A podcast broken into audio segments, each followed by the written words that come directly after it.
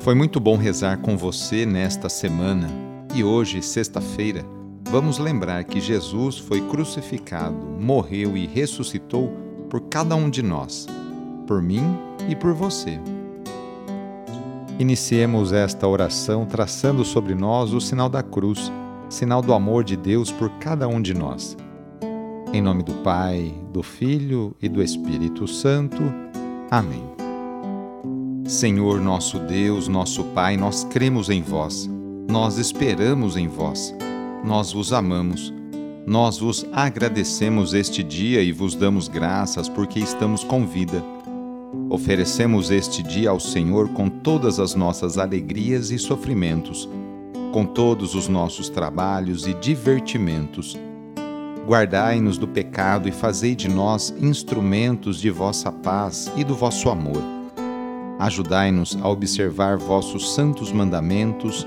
Amém. Nesta sexta-feira, dia 25 de março, o trecho do Evangelho é escrito por Lucas, capítulo 1, versículos de 26 a 38. Anúncio do Evangelho de Jesus Cristo segundo Lucas. Naquele tempo, o anjo Gabriel foi enviado por Deus a uma cidade da Galiléia chamada Nazaré a uma virgem prometida em casamento a um homem chamado José. Ele era descendente de Davi e o nome da virgem era Maria.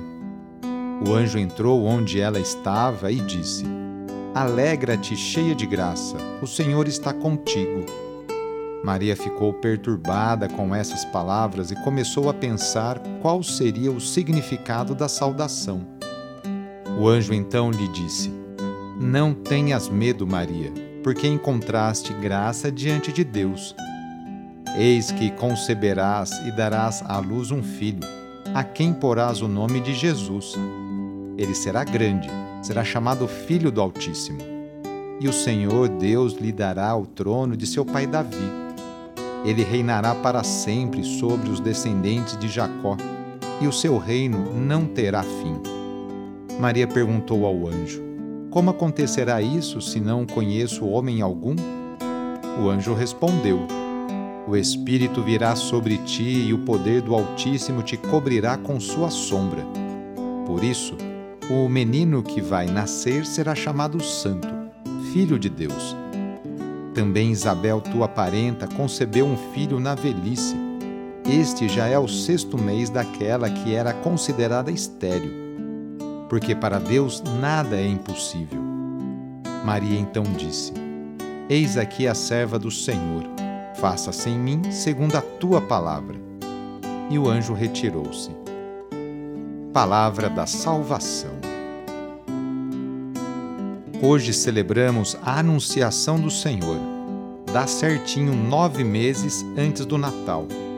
Marca assim a concepção de Maria dia em que ela disse sim a Deus e se comprometeu a colaborar com seus planos. Maria, em sua vida cotidiana em Nazaré, é visitada pelo anjo do Senhor. O primeiro anúncio do anjo é de alegria e otimismo. Alegre-se, o Senhor está com você. A presença do Senhor alegra e dá esperança a qualquer ser humano. Diante disso, Maria fica se interrogando o que seria essa saudação. O anjo a tranquiliza. O Espírito Santo se encarregará de solucionar as suas dúvidas. Ao receber a proposta do plano de Deus, ela aceita, aceita o desafio e se deixa envolver pelo Espírito de Deus. Submetendo-se à vontade divina, Maria colabora com a humanidade, trazendo ao mundo aquele que será chamado Filho de Deus, o Emanuel, o Deus conosco. Com isso, ela concretiza a esperança que Israel há muito tempo esperava. Maria é a humanidade que ama, que crê, que aceita Deus e se converte em instrumento de sua obra. Todo o relato, a intervenção do anjo, a aceitação de Maria e o Espírito Criador, tudo tudo conduz para um único objetivo: a salvação da humanidade, a sua salvação. É importante abrir-se à ação de Deus, a exemplo de Maria, e buscar realizar no seu cotidiano aí o que Ele espera de você. Ele aguarda nosso sim para que continue agindo entre nós. Hoje, sexta-feira, rezemos especialmente pelos enfermos. Neste momento de pandemia que passamos, lembremos daquelas pessoas que estão sofrendo de alguma enfermidade, tanto aquelas que estão em suas casas, quanto aquelas que estão no leito de um hospital.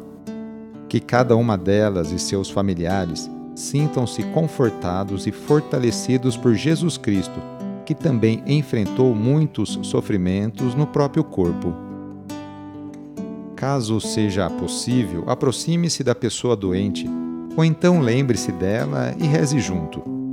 Senhor, que passastes fazendo bem e curando os doentes, dignai-vos abençoar estas pessoas doentes. Dai vigor ao seu corpo e fortaleza ao seu espírito Dai-lhe paciência nos sofrimentos e fazei que recupere a saúde, de modo que, reintegrado na convivência da família, possam bendizer-vos com renovada alegria. Vós que sois Deus, com Pai, na unidade do Espírito Santo. Amém. No final de mais uma semana, renovemos juntos nossa profissão de fé. Creio em Deus Pai Todo-Poderoso, Criador do céu e da terra e em Jesus Cristo, seu único Filho, nosso Senhor, que foi concebido pelo poder do Espírito Santo, nasceu da Virgem Maria, padeceu sob Pôncio Pilatos, foi crucificado, morto e sepultado. Desceu à mansão dos mortos, ressuscitou ao terceiro dia, subiu aos céus, está sentado à direita de Deus Pai Todo-Poderoso, donde há de vir a julgar os vivos e os mortos Creio no Espírito Santo, na Santa Igreja Católica, na comunhão dos santos, na remissão dos pecados, na ressurreição da carne, na vida eterna. Amém. A nossa proteção está no nome do Senhor, que fez o céu e a terra. O Senhor esteja convosco, Ele está no meio de nós. Desça sobre você, sobre a sua família, sobre o seu trabalho e intenções a bênção do Deus Todo-Poderoso, Pai, Filho e Espírito Santo. Amém. Sagrado coração de Jesus, fazei o meu coração semelhante ao vosso. Foi muito bom rezar com você hoje. Se a oração está te ajudando, eu fico muito contente. Então, que tal enviá-la para seus contatos? familiares, amigos, conhecidos, enfim, todos. E aproveite também este final de semana, no sábado ou no domingo, para participar da missa, ir aí perto da sua paróquia. Sou o padre Edmilson Moraes, salesiano de Dom Bosco, e moro atualmente em São Paulo. Que Deus continue abençoando você e sua família. Abraço e até mais!